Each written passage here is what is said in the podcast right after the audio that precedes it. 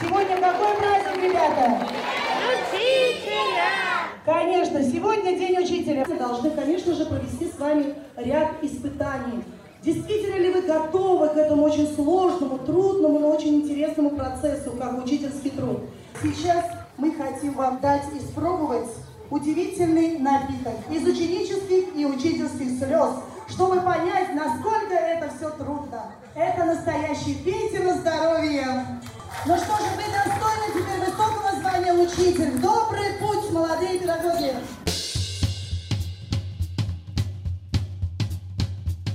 Вы слушаете подкаст Фанайлова «Вавилон, Москва». Меня зовут Елена Фанайлова. Здравствуйте.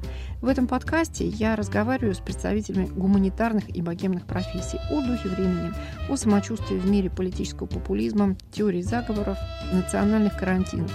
«Вавилон, Москва» разумеется, парафраз названия известного сериала «Вавилон, Берлин». Москва – это точка сборки подкаста. Записаны же эти разговоры могут быть в разных местах Европы. И этот выпуск подкаста приурочен к началу учебного года. Катя и Вася идут в школу. Так называется документальный фильм режиссера Юлии Вишневецкой. Катя и Вася совсем не дети. Им под 30, в школу они идут работать учителями, хотя не являются педагогами по образованию. Дело происходит в маленьком городке недалеко от Москвы.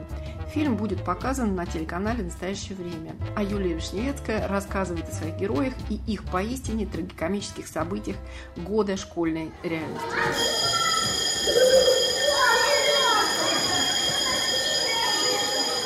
Ну, в общем, мне хочется, конечно, с ними поговорить про саморефлексию под э, видом литературы и про самоосознание, и про какие-то внутренние процессы, которые внутри них происходят, но они как-то не осознают иногда. А может, и осознают, я не знаю. Может быть, я сейчас думаю, что они такие все простые, они ни разу не простые, а очень даже сложные. И все про себя знают, и только я про себя ничего не знаю. Никогда не любил саморефлексию. Вообще. В смысле? Ты же хочешь там нравственное воспитание, то все. Мне сложно, честно говоря, модели строить и прогнозировать что-то. Тут на самом деле нужно понимать, что не ты идешь все фигачить и как бы полностью организовывать процесс, а это все-таки диалог, как ни крути. Не знаю, мне на самом деле хочется просто им рассказать э, о нашем мире. Почему чеснок, который ты в Ашане покупаешь, он, на нем написано «сделано в Китае», э, чтобы он задумывался об этом. Я очень хочу сказать девочкам, что самореализация это здорово, и самореализация не не должна быть через семью. То есть она может быть через семью, но это вообще не самый распространенный вариант и не всегда окей. Ну, я хочу изменить представление, чем девочки должны заниматься. Я очень за феминизм, да. Катя Вася идут в школу. Это, конечно же, такая отсылка к школьному фольклору.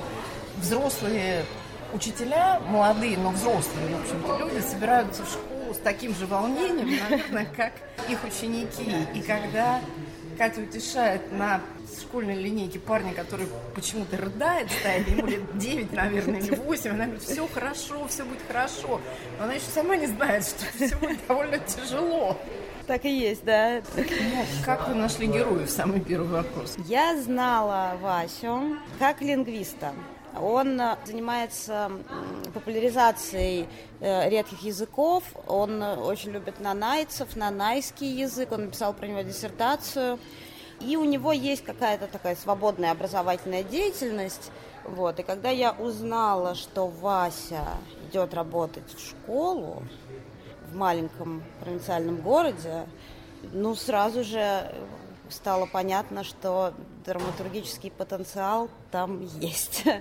Вот. А когда оказалось, что еще и Катя в этой школе, да, такая феминистка с зелеными волосами и очень э, правильными такими либеральными взглядами на жизнь, и что она будет работать в той же школе, вот, тут уж вопросов не было. Нужно было просто немедленно снимать. Прекрасная сцена в начале фильма, когда Катя перекрашивает свои зеленые волосы, потому что и она, и ее парикмахер, они реагируют одинаково, они оба смеются, ну, потому что с таким луком советскую, хочется сказать, среднюю школу нельзя. Они выбирают краску, и она должна быть такой скромной, русой, темно-русой. Вот. И мы видим, что действительно в этой школе позднейшего времени остались все черты советского. Конечно, да, ну такой спойлер. Большую часть фильма мы будем видеть Катю такой, но где-то примерно минут за 15 до финала она перекрасится обратно.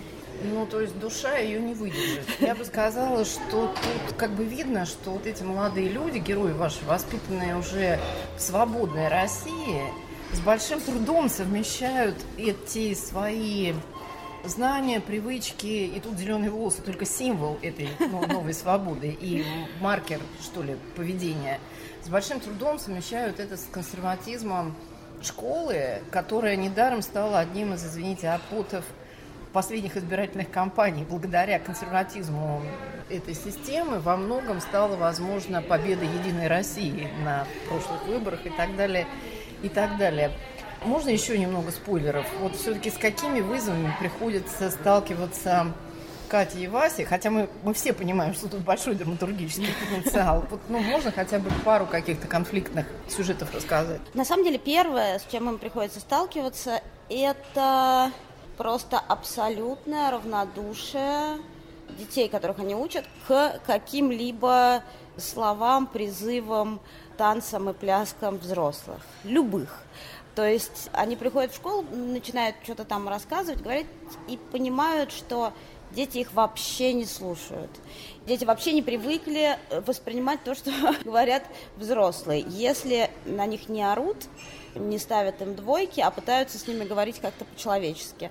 То есть первые там несколько сцен э, фильма это когда Катя и Вася на уроках оказываются в полном хаосе, теряют контроль, а они же как бы идут в школу с добрыми намерениями, они говорят, что будут с детьми по-доброму, не будут на них орать, обсуждать разные вопросы, а вот э, с одной стороны, с другой стороны, давайте устроим дебаты, давайте разделимся на две группы. Вот это все абсолютно не работает, потому что все, что интересует детей, это то, что у них в телефоне.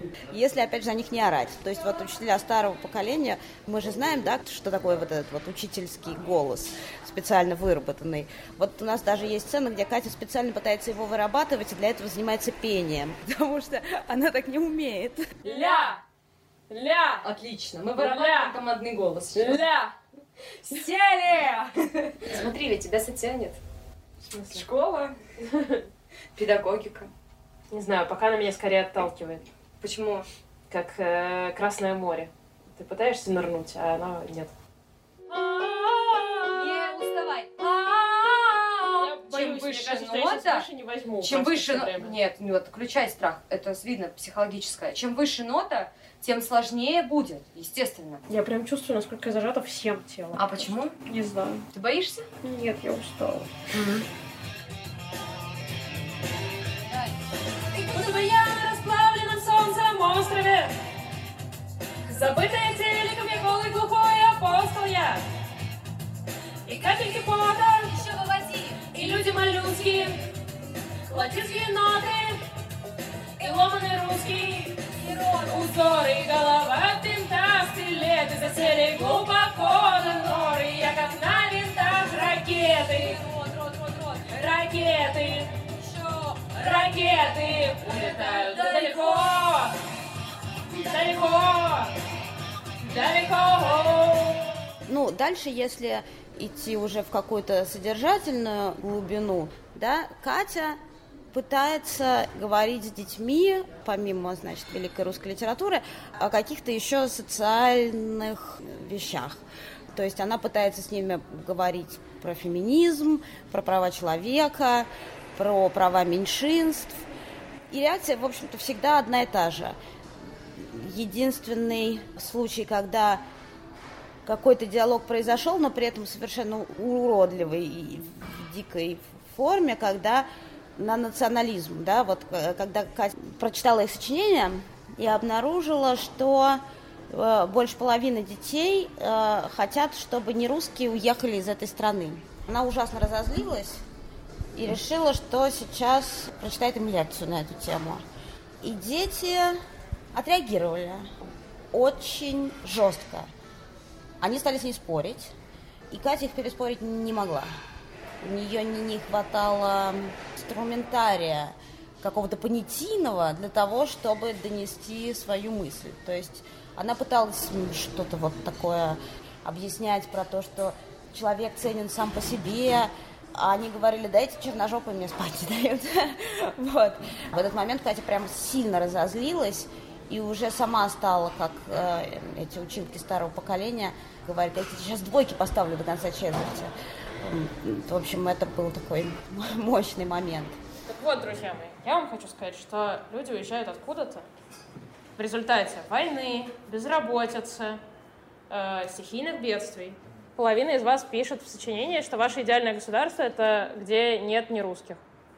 То есть вы хотите сказать, что э, ваше идеальное государство — это государство изолированное, не впускающее Нет, есть просто никого. хорошие, а есть те, которые... Вот это вот тоже. Ну, на мой взгляд, это должно быть просто меньше, чем. Но это же люди, они живые, они такие же, как ты и я. И что? Ну, у них те же, у них такие же чувства. Представляешь, ты окажешься в такой же ситуации? Какой такой? И русских меньше. Где? Но, во всяком случае, у нас здесь большинство... Где ты видишь большинство? Посчитай, пожалуйста, процентное соотношение класса. Твоя статистическая выборка крайне мала. Но знаете, они же и нас тоже. Неплохо. Они законы наши российские тоже нарушают. А среди русских людей нет людей, которые не нарушают закон? Это одно, это русские, а там... И? Еще, считайте, они в гости приехали, еще и гузят. Они творят, что хотят, хотя не в своей стране. Э, нет никакого «они». Каждый человек — это личность. Он не сводим ни к чему, кроме себя Их там самого. толпа этих хачей. Ой, не русских. Никита, еще раз. Каждый человек, каждый человек — это личность. И он не сводим ни к чему, кроме себя самого. Ни к национальности, ни к вероисповеданию, ни к полу биологическому, ни к чему угодно.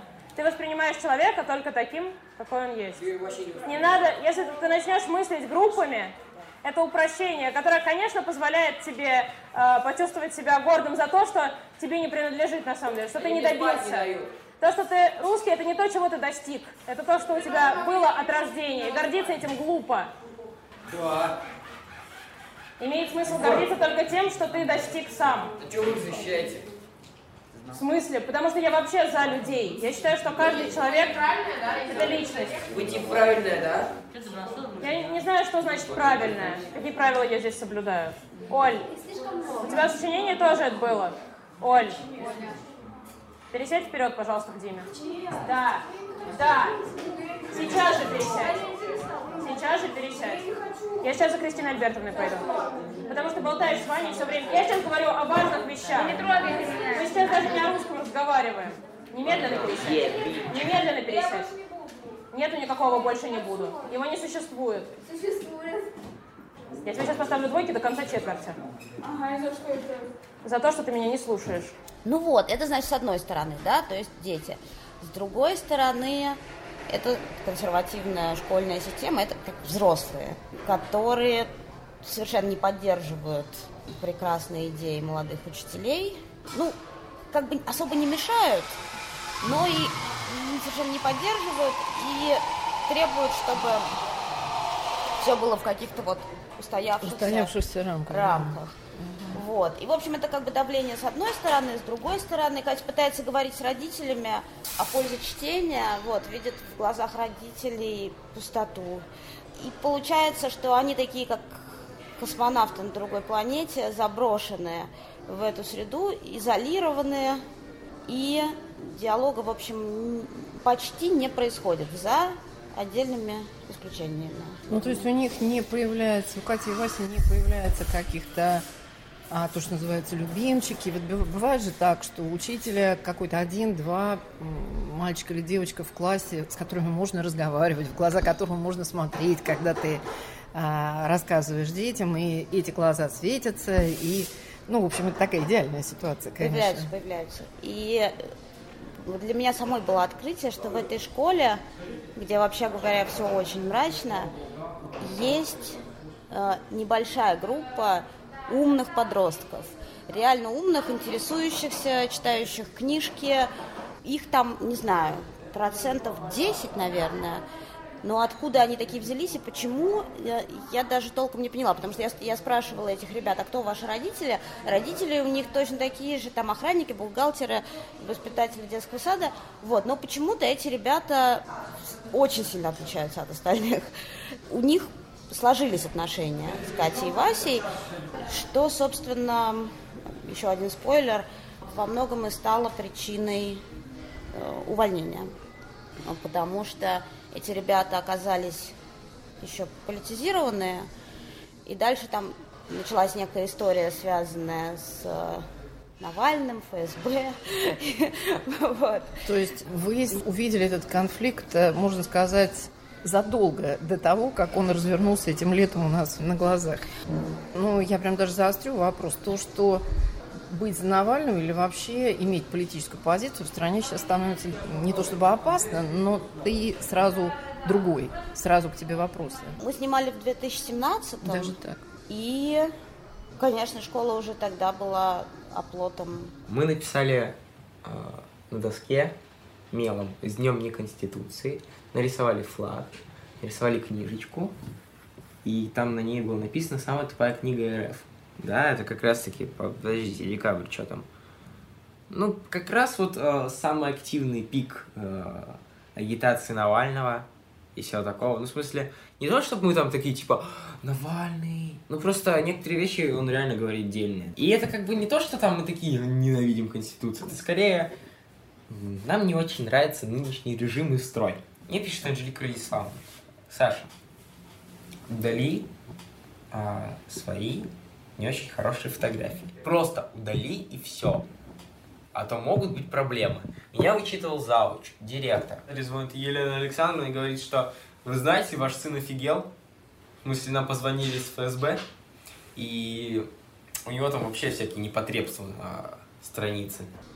Собственно, когда мы снимали первый педсовет, еще до начала учебного года вышел директор и сказал всем как бы учителям, что вы не просто учителя, вы государевы люди, вы занимаетесь охраной нашего государства, как ФСБ, МЧС и прочее. Вот так сказал директор. Это невероятно. Вот, у нас это есть в фильме. Вот, то есть то, что школа воспринимается как такой идеологический скелет общества, да, сейчас так. Я бы тогда даже спросила, а как вас допустили на этот педсовет, как э, наблюдателей сторонних? Как вы договаривались об этих съемках? С допуском в школу мы с самого начала заявили и объяснили, что наши герои – это молодые учителя. Они как бы в фокусе нашего внимания. Нас интересуют в основном их уроки и кстати, вот первый педсовет мы сняли, а на другие у нас уже не пускали. Вот. Но мы как бы были и не против. Ну, то есть мы а, объяснили, что вот у нас есть маленький такой кусочек в этой школе, внутри которого нам не мешают, и мы не мешаем. Мы совсем не лезли на уроки других учителей, куда-то там в учительскую, в общем, где нет Кати и Васи. Ну и мы с самого начала еще объяснили администрации, что мы снимаем фильм, о первых шагах молодых ребят и трудностях профессии. Что мы и сделали. То есть, э, хотя фильм получился для школы не самый комплементарный, но я считаю, что мы свое обещание выполнили. Эта задача вполне могла бы быть поставлена в рамках какого-то романтического оттепельного фильма. Как мы знаем, все там эти волшебные фильмы про учителей. Доживем до понедельника, большой перемен. Ну, конечно, да, да. Мы сами на это ориентировались. И то же самое говорили в школе, что вот э, нужно же наконец рассказать. И, и причем, мне кажется, что мы правда сняли фильм, который вызовет э, сочувствие у всех учителей. Вообще мы хотим, чтобы наш фильм посмотрели все школьные учителя. Ну, вообще, давно же не было фильмов, где героем становился бы школьный учитель, правда? Конечно. И художественного фильма такого за последние лет 15 я, наверное, не вспомню. Мы вернемся после объявлений. Я писатель Александр Генис, живущий больше 40 лет в Америке и столько же пишущий о ней.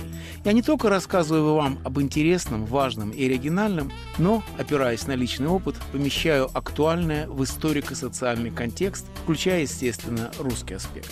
Студия подкастов «Радио Свобода». Генис. Взгляд из Нью-Йорка. свободный разговор об американской жизни и культуре.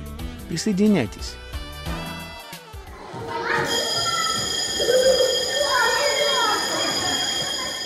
Катя и Вася идут в школу. Документальный фильм Юлии Вишневецкой. Вы каким-то образом касаетесь личной жизни ваших героев? Или вас интересуют только они в их социальном пространстве и на работе? Только на работе. Ну, то есть, вернее, мы снимали немножко их там с друзьями, дома, но все равно только то, что связано со школой нас интересовало. Это как бы такая камерная драма, где все главное происходит в школьном классе. И это как бы действительно все самое интересное. Мы снимали там Васину семью немножко, э, снимали Катю каких-то в других ситуациях, но в итоге просто не включили это в фильм, потому что не это важно. И у нас и так как бы сложно, да, две линии, два героя, несколько детей, школьников, которых тоже нужно запомнить, э, чтобы зритель как бы в них не запутался. Поэтому еще что-то добавлять и не нужно было. А мне показалось, что в этом тандеме, так сказать, Катя более активный персонаж, а Вася более рефлексирующий, более сомневающийся. Я права или это не совсем так? Катя такая непримиримая. У нее есть какое-то представление о том, как должно быть правильно, и она не может никуда сдвинуться. А Вася гибкий, и он был готов вообще адаптироваться к этой системе. Он был готов вот поиграть в эту игру, работать там по школьной программе, находить подход к разным детям, разный подход. И вообще, ну, Вася, честно говоря, просто прирожденный учитель, очень хороший. А Катя, вообще говоря, не учитель по натуре, по призванию. Это несмотря на то, что они оба филологи по образованию. Нет, Катя они... сценарист, она в ГИК закончила. А Вася, да, по второму образованию лингвист, а по первому вообще кораблестроитель. Вот. Но у него реально вот есть это призвание. На протяжении всего фильма мы видим, как у него прям все становится лучше и лучше. У него, правда, получается. А у Кати становится все хуже и хуже.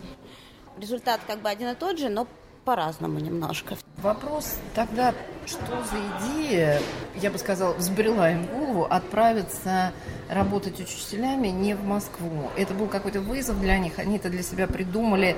Это какая-то прям утопическая мысль конца XIX века о том, что нужно идти в народ, проповедовать и обучать детей в школах. Ну, абсолютная такая история про передвижников и разночинцев. Конечно, конечно. Типичная история хождения интеллигенции в народ. Мне кажется, это вот... Э, было же еще движение коммунаров в советские годы. Мне кажется, это что-то, что в русской культуре как-то заложено, да, воспринимается не как тяжелая, значит, каторжная тюрьма, а как что-то романтическое. Вот пойти учить простых детей в провинциальную школу.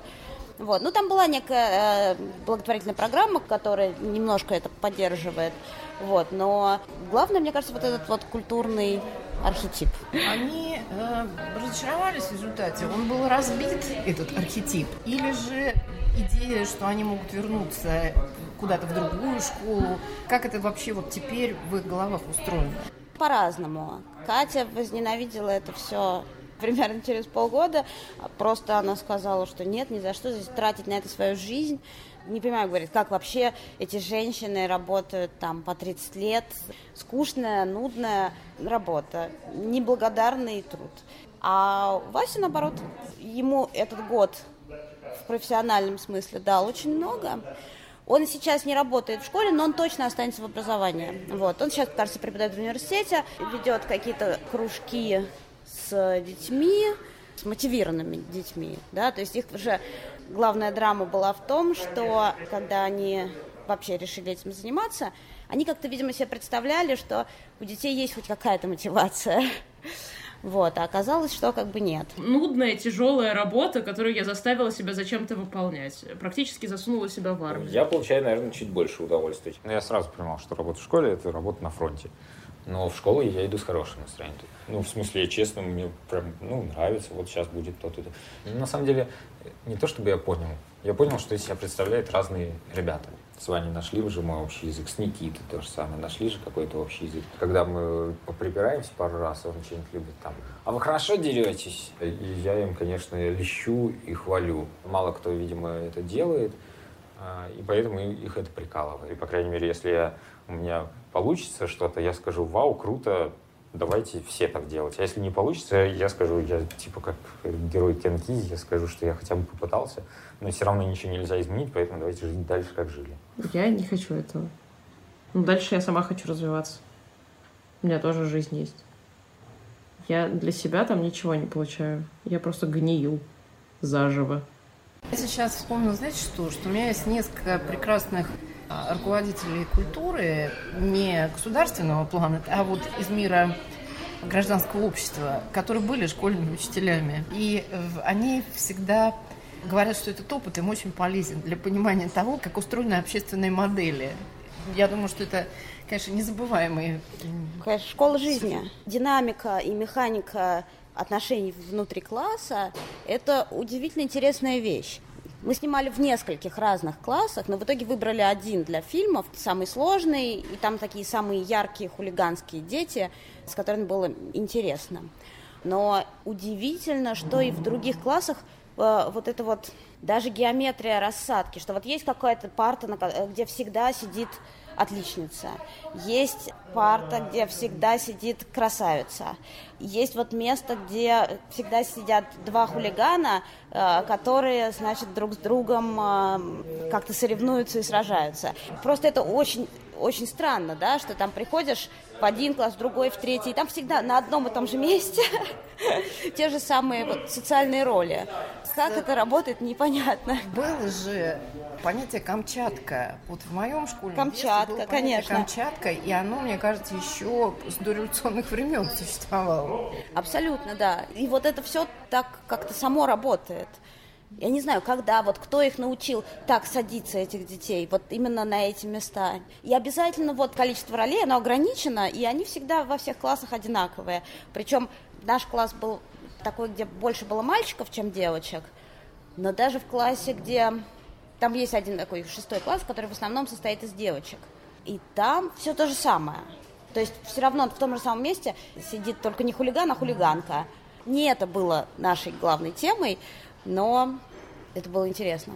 Юля, а вы с э, Пахомовым делали этот фильм? Нет, у нас было три оператора. Один Костя Соломатин, он профессиональный такой чувак. Он к тому моменту был состоявшимся фотографом. И это был его первый опыт съемки именно документального кино. И он снимал всегда учителя.